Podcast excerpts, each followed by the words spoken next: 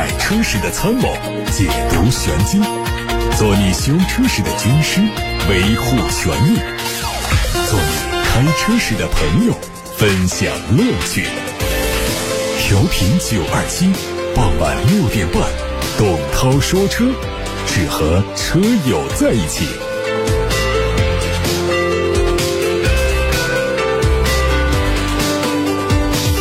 各位晚上好，我是董涛，欢迎大家在六点半到七点半听我说车。收听节目的同时呢，可以提问，可以发表话题、发表观点、参与互动。热线电话是八六八六六六六六，电话可以留言。另外还有董涛说车的微信公众号也可以留言。先看今天的新闻。日前，通用和本田达成了一个合作协议，会联手打造新的电动车全球平台。这个平台会应用通用的电池技术。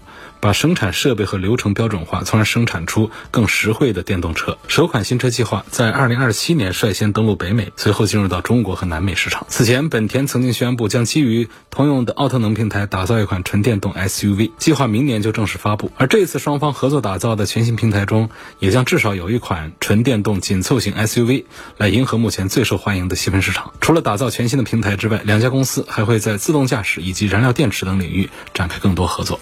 海外媒体说，大众汽车的首席财务官表示，大众将在二零三零年之前放弃数十个内燃机车型，以集中精力生产利润更高的高端车。大众汽车将更加注重车辆的质量和利润率，而不是数量和市场份额。另外，大众还将在未来八年之内，将在欧洲的汽油和柴油汽车阵容减少百分之六十。这和大众前首席执行官的目标不一样。他曾经希望击败丰田和通用，成为销量第一的。这些变化也能看到近几年大众的不断转型和战略调整。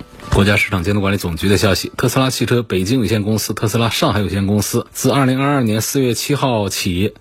召回生产日期在二零一九年元月十一号到二零二二年一月二十五号期间生产的部分进口和国产的 Model 3，总共有十二万多辆，国产的有九万多。这次召回范围内车辆的后电机逆变器功率半导体元件可能存在微小的制造差异，部分车辆使用一段时间后，可能会导致后逆变器发生故障，不能正常控制电流。这样的故障发生在停车状态时，会导致车辆无法启动；故障如果发生在行驶状态，会导致车辆失去行驶动力。极端情况下就会增加车辆发生碰撞的风险，存在安全隐患。解决办法是将通过汽车远程升级 OTA 技术，为召回范围内的车辆免费升级电机控制软件。无法通过汽车远程升级实施召回的车辆，将通过服务中心联系相关用户，为车辆升级电机控制软件，对车辆的后电机逆变器进行紧密监控，并及时对出现相关故障的后逆变器免费更换，以消除隐患。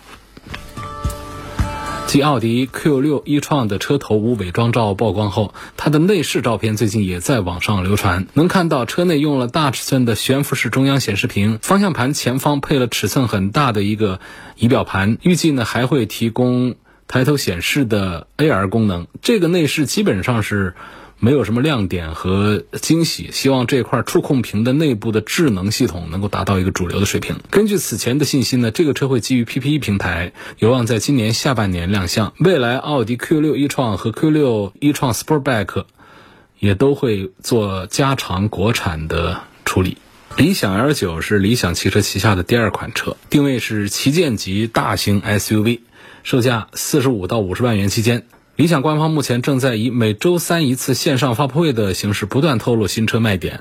从网友这次曝光的实车图看，前脸放弃了理想 ONE 的那种大尺寸格栅，而采用了电动车风格的封闭中网。侧面是标准的 SUV 车身结构，尾灯是贯穿式。内饰整体是白色的，方向盘结构更加饱满，两侧的多功能按键可以有更多的功能。采用了中控屏加副驾屏加后排乘客屏三个十五点七英寸的 OLED 大屏，并且配备采。彩色的 HUD 显示的信息也非常的丰富。最新消息说，原定四月十九号的理想 L 九发布会延期举办，具体时间将在确定之后再做公布。比亚迪海豹的实拍图也在网上传出，相比之前的官图呢，这实车展示了灯光效果，车头很像是海浪形态的行车灯和上方的大灯组。以及灯带相结合，有很不错的视觉效果。可能是拍摄角度的问题啊，这个车在横向空间上给人更宽阔的感觉。车尾是溜背的造型，尾灯是当下流行的贯穿式，下方保险杠更像一个巨大的尾部扩散器，和车头的通风孔以及前唇起到了很好的呼应效果，充满了运动风格。在内饰方面，采用了一体式的。运动座椅，中控屏的尺寸大概有十五寸多，液晶屏的尺寸有十二点三。前排的中央扶手应该还在适配的阶段，座椅的材质是皮的，动力是三个版本。它的双电机版本最大功率有两百三十个千瓦。广汽三菱官方的消息，全新欧蓝德会在今年的九月份发布，售价区间是十八到二十二万，相比现款贵了两万多。它和日产新奇骏是同平台的，整体造型和海外版一致，前脸是分体灯组，蜂窝式的封皮格栅，车内是十二点三英寸的仪表盘，还有九英寸的悬浮式中控屏，还有电子挡杆，并且用一点五 T 的四缸发动机取代了现款的两点四升的自然吸气发动机。虽然最大功率有所下降，但是峰值扭矩是有所提升，可能会带来更好的低速加速效果。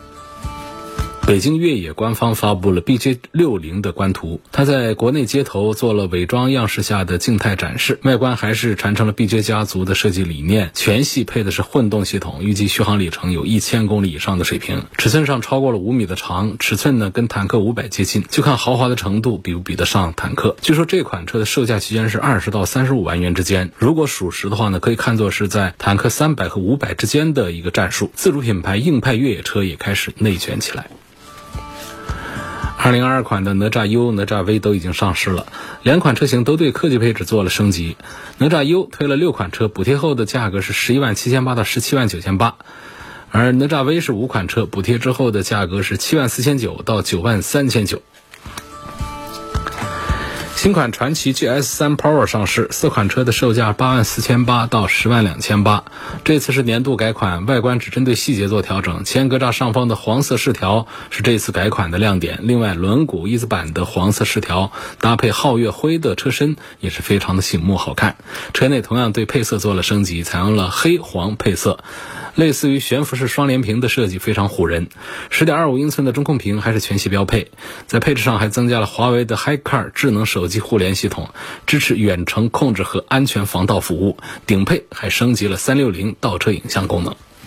各位刚才听到的是今天的汽车资讯，先看来自八六八六六六六六热线上有一位先生，他问两个车性价比，凯迪拉克 XT 五和沃尔沃 S 六零哪款车更适合将近五十岁的女士开？我觉得这个从性价比上看，他们都挺高性价比。但是呢，从推荐给适合五十岁的女士开的话呢，显然还是沃尔沃 S 六零要。更恰当一点，因为凯迪拉克本身就是比较男人味儿足的那种车，然后像 XT 五这样的中大型 SUV 更是显得很阳刚霸气，所以对五十岁的女士来说呢，那个车呢不像是自己的一个车。但是从一台沃尔沃 S 六零的车门拉开下来上去的话，就感觉更加的合适恰当一些。就从这个车型上来讲，我做这样的推荐。然后魏先生关心从这性价比的角度来对比，我觉得这个他们本身就不是竞品关系，所以这性价比上呢也都挺好，比不出一个上下出来。我推荐沃尔沃的 S 六零。再看下面有个朋友说，凯迪拉克 ST 五和马上要上市的电车该怎么选？电车到底值不值得买？就这样的对比呢，也就是不好说。因为关于这个电车，你还得说要上市哪一个电车，什么牌子，什么哪款车，什么价位的，再跟这个凯迪拉克 ST 五放到一起，我们对比，我们说道说道，那还行。那电车有电车的优势，我们燃油车有燃油车的长处。呃，我现在觉得还不能。一概而论说，我们现在都鼓励大家都去买电动车，燃油车都不要买了。尽管我们有少数品牌，有个别品牌说就不再造燃油车了，其实是在行业里面仍然还是很有争议，包括它的前景前途上也还是很有悬念的一个事儿。因为毕竟我们现在在环保的理念呢。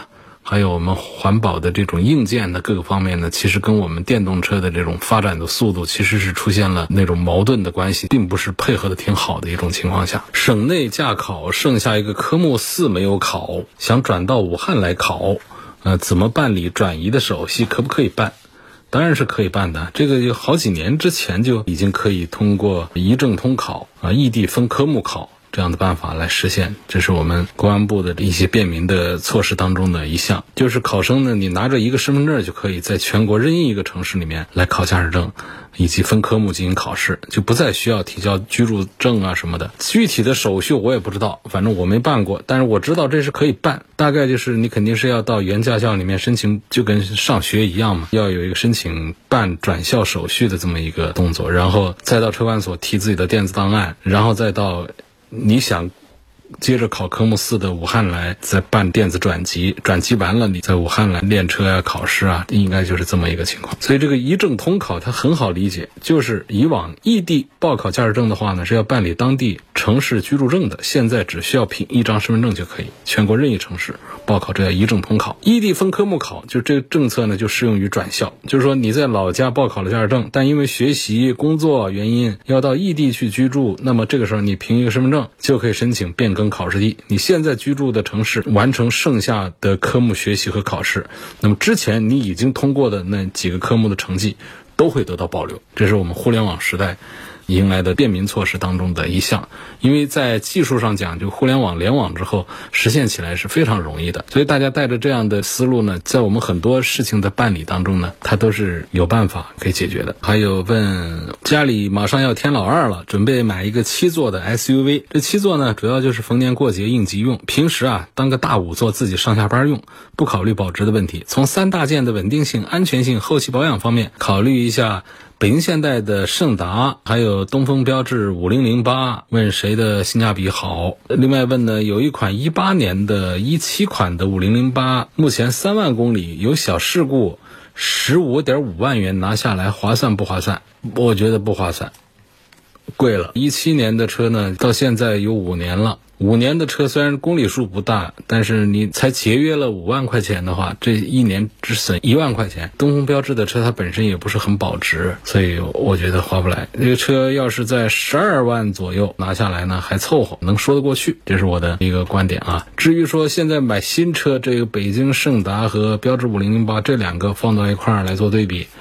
如果说我们讲这个配置对比的话，我是认可这个胜达的。现在的胜达，它的这个配置做的确实很不错，高功率的发动机啊，八速手自一体啊，包括车的尺寸也大，将近五米长的大车，开起来底盘的印象也还不错。其他的各项舒适配置也都做的比较全。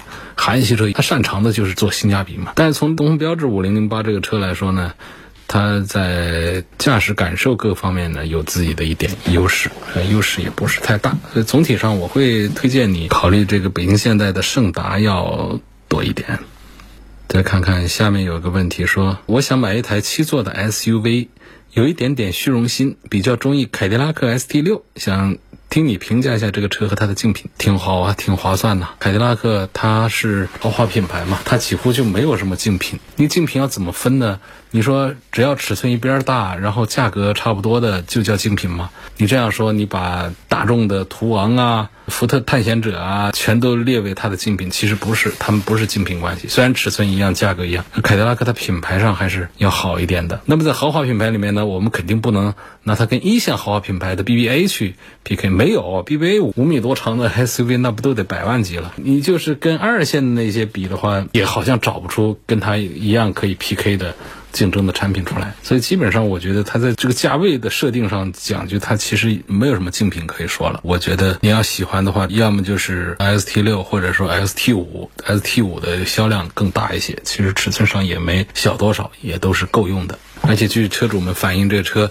油耗还挺低的，你不用担心说通用的车是不是油耗高啊？那是过去的老话题了。现在油耗都做得很不错了，很低了。二零二一款的天籁怎么样？哪一款型号最合适？在本田的雅阁、丰田的凯美瑞和日产的天籁当中呢，卖的最好的还是丰田的凯美瑞，它的月销量都经常冲到两万以上去。但是雅阁和天籁呢，都是一万多，都属于是爆款。超过一万，我就觉得那就是卖的特别爆的车了。一万大几的月销量都还不错。那我觉得在这三个产品当中的买谁的话，其实都错不了太远，都有自己的一些优势专长的东西。但是要注意的点呢，就是要提醒天籁的故障这方面，像 CVT 的故障方面是做的不好的，容易出故障的，这是要注意的一点。另外呢，在天籁的两个动力当中，两点零的慢一点的自然吸气，还有跑特别快的那个二点零 T 的动力。就是这肯定没必要去买它 2.0T，因为天籁这个车呢，它配着 2.0T 的一个大马力的发动机，根本就是个错误。因为这车悬挂也软，底盘也软，它根本就不适合做那样的开车的动作，它只适合上一个两点零的自然吸气开着就可以了。那不知道为什么要上那样一个动力上去，底盘各方面又没有跟着上去，到底是想走运动路线呢，还是想走什么路线？就看不大懂，这个就没必要啊。二点零 T 发动机是挺好，放这个天籁底盘上浪费，所以就买它那个二点零的。什么时尚型啊，什么舒适型啊，十五六万块钱买一台天籁，里头的大沙发又很安静，就作为一个中级轿车来用，其实也是一个还不错的选择。有个网友问：问界 M 五这个车哪一个版本更值得买？总共就是二十五万一个，二十八万一个，一个后驱，一个四驱，中间隔着三万块钱。我觉得这区别也不大，应该就是买到这个四驱上去，因为现在这个电动的四驱呢，它还是比较好玩，比那种传统燃油 SUV 上配的那些样子货的四驱啊，实际上反应还快一些，还灵敏一些。实际的车主开车的时候，对于四驱的那性能的获得感还要更加强烈一些。我们很多的大街上跑的那些 SUV，说起来是个四驱啊，这个有跟没有是差不多的一回事儿。没什么意思，所以这些电车上呢，它通过电机啊，通过这样的一些形式，它给前后轮都给上动力的话，我觉得能选择的还是应该选择。关于问界 M 五的这个评价呢，我是这么说，就是在手机巨头当中啊，华为还是不错，它领先了苹果和小米，迈出了跨界造车的第一步，正经的推出了一台车，当然是赛力斯来生产制造的，华为呢是深度参与的。华为出什么呢？华为因为没干过汽车这个事儿。发布会看起来是华为办的，但有点吹牛的意思。然后它的鸿蒙这一套系统还是科技含量很高，电子产品上、移动终端上已经是有了大量的数据，用了很久了。然后用到汽车上来，这也是非常成熟的一套东西。这个呢，显然就是它的最大的卖点吧。鸿蒙 OS 智能座舱。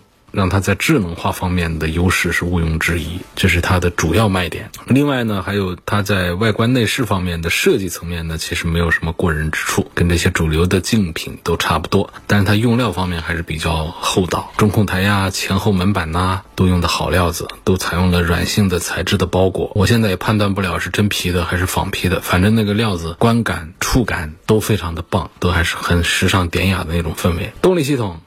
用的是哪儿呢？就是那句赛力斯的本事了。赛力斯的一套这个增程器啊，加那套东西呢，在蓝图啊这上面都在用。这个动力系统还是比较出色。它有几个数字，一个是 1.5T 的四缸，这是一个增程器；第二个是一千公里的续航；第三个就是百公里加速4.4秒。所以整个这一套。动力系统还是很出色。另外，全铝合金的底盘呐，双叉臂加多连杆悬挂呀，就光看这配置表就知道它在机械层面还是舍得下本儿，开的感觉也还行。车是这样的情况。其他方面，在营销层面呢，确实是有一些吹牛，牛吹的太大，有点让行业里面在笑话。现在它的整个的这个售后啊，这个网络呀，还有品牌的打造啊，各个方面呢，还是有大量的工作要做，有很大的空间需要做提高。你说这个车问 G M 五推荐不推荐买？我其实就是。一个一般偏上的这么一个推荐指数吧。有个网友他说：“我的车是起亚智跑，才买了两年不到，还在质保期呢。这两个后门的边框胶条那地方就生锈严重，有的位置都锈穿了。一拉车门呢，还有铁锈往下直掉。厂家给的维修方案是换两个门的边框，但是呢，油漆是要在 4S 店喷的，不是原厂原漆的。”我觉得不合理啊，毕竟这边框是因为生锈才需要换的，而不是发生事故这样情况。厂家是不是可以提供原厂油漆的边框的？我该怎么维权？这就是一个维修事件啊，这也不是一个侵权的一个事件呐。首先，这个车肯定是质量有问题，厂家肯定要管，四 S 店肯定得索赔，帮着弄好。这一点如果他不做到的话，那就是在侵权，那我们消费者就需要维权。但是呢，从这一点上讲，就是这个起亚的车质量它是真不好嘛？看过一些视频上的朋友啊，汽车它在做这个防锈处理的时候。那是要做的很仔细的，在电泳池子里面要浸泡呀、翻跟斗啊，出来之后才会做外面的颜色喷漆啊，才会一步步这样做的，不是那么简简单单的搞一下就行。那要不然那肯定就是底盘锈穿呐，这个门板呐容易接触水的地方那就得锈穿，这就是质量不好、做工工艺不严谨的一个典型的特征和代表。就我们从事这个说车的职业，就参观了大量的工厂车间，看一眼知道就。有很多的我们一些合资的，包括一些豪华车的，在这个防锈的处理方面，确实是非常下本。一般很少出现，只有个别的案例会出现这种锈穿呐，这个钢板锈坏的这样一种情况。来念一条留言，网友的名字叫东风，跟我们留言还是比较多的。我看这个网名都觉得眼熟。他说：“涛哥，随着油价的上涨啊，最近选择电动车的人在增多。”听说电池的原材料涨价了，几年之后换电瓶的价格还是未知数。也许五年之后就知道现在买电动车是否划算。觉得适合买电动车的人呢，还是那些营运车，或者说每年用车公里数非常大的。这是车友观点啊，我赞成这一番观点里面的绝大多数观点啊。说的还是很不错。谢谢跟我们分享自己关于新能源车的认识感受。其实关于电池的原材料的涨价呢，我总觉得它是一个一过性的一个动作，它不会说是今后的。电池的价格它一直高高在上，下不来。关于几年之后换电瓶的价格是不是贵的让人受不了？我觉得从总体的趋势上讲呢，就是几年之后新能源车的价格是应该往下降，换电瓶啊这样的事情呢，应该是更接近于我们能够接受的成本。你看现在说有少数豪华品牌的一个车才卖，好吧，就直接说吧，就宝马五系混合动力的。一个车才卖到四十几万，他换个电瓶就得四十几万，那你说这样的事儿，那就是不合理的、不科学的。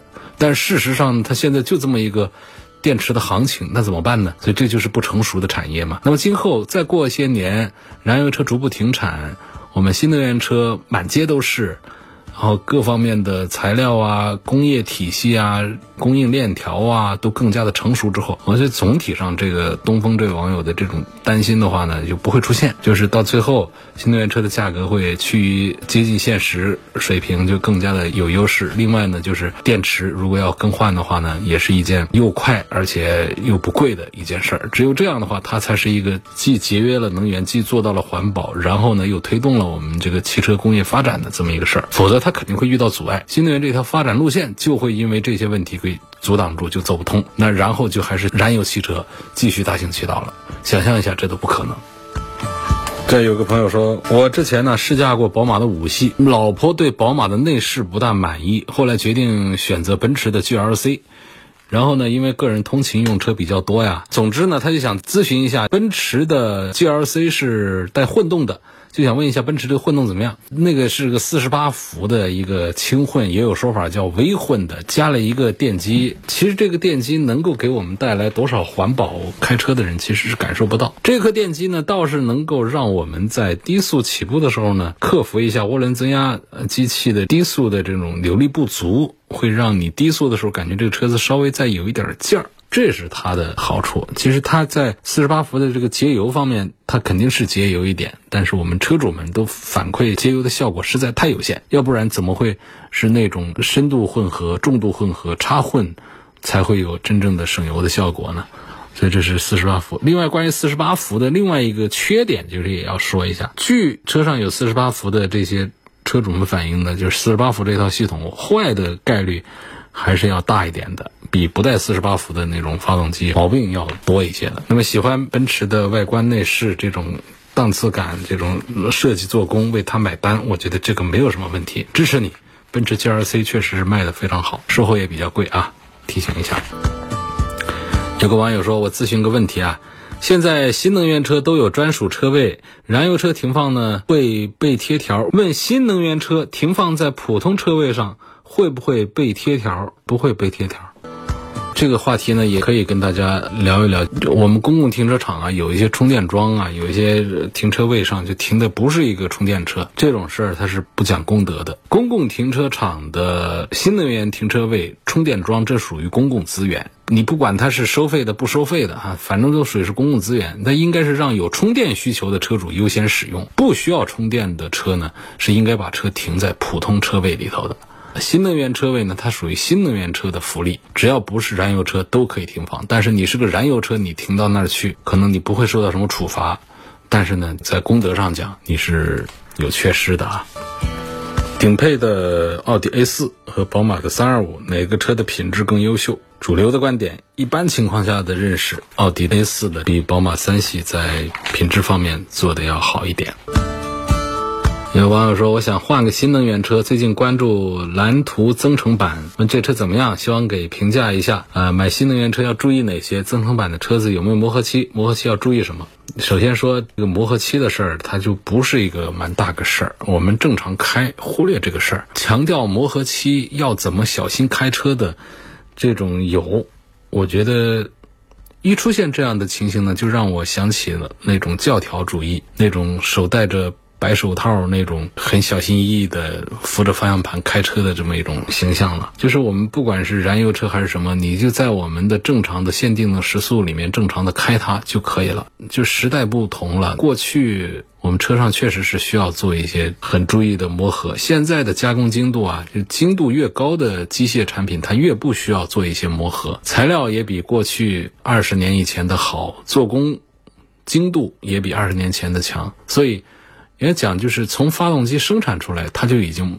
不缺磨合这个环节了。因此，我们装在车上的话呢，就是你按照正常的来开，你只要不是暴虐的来对待它，当然说你过了磨合期的车，你很粗暴的对待它，它也会把它搞坏呀。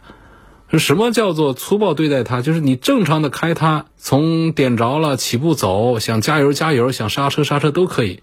你非要出门就地板油，呃，转速一搞就拉到五千转六千转，你这个就是在摧残它。这种就不管你是在磨合期还是不在磨合期，它对。车子它都有伤害，所以我过去老讲一个观点，我后来我都不讲了。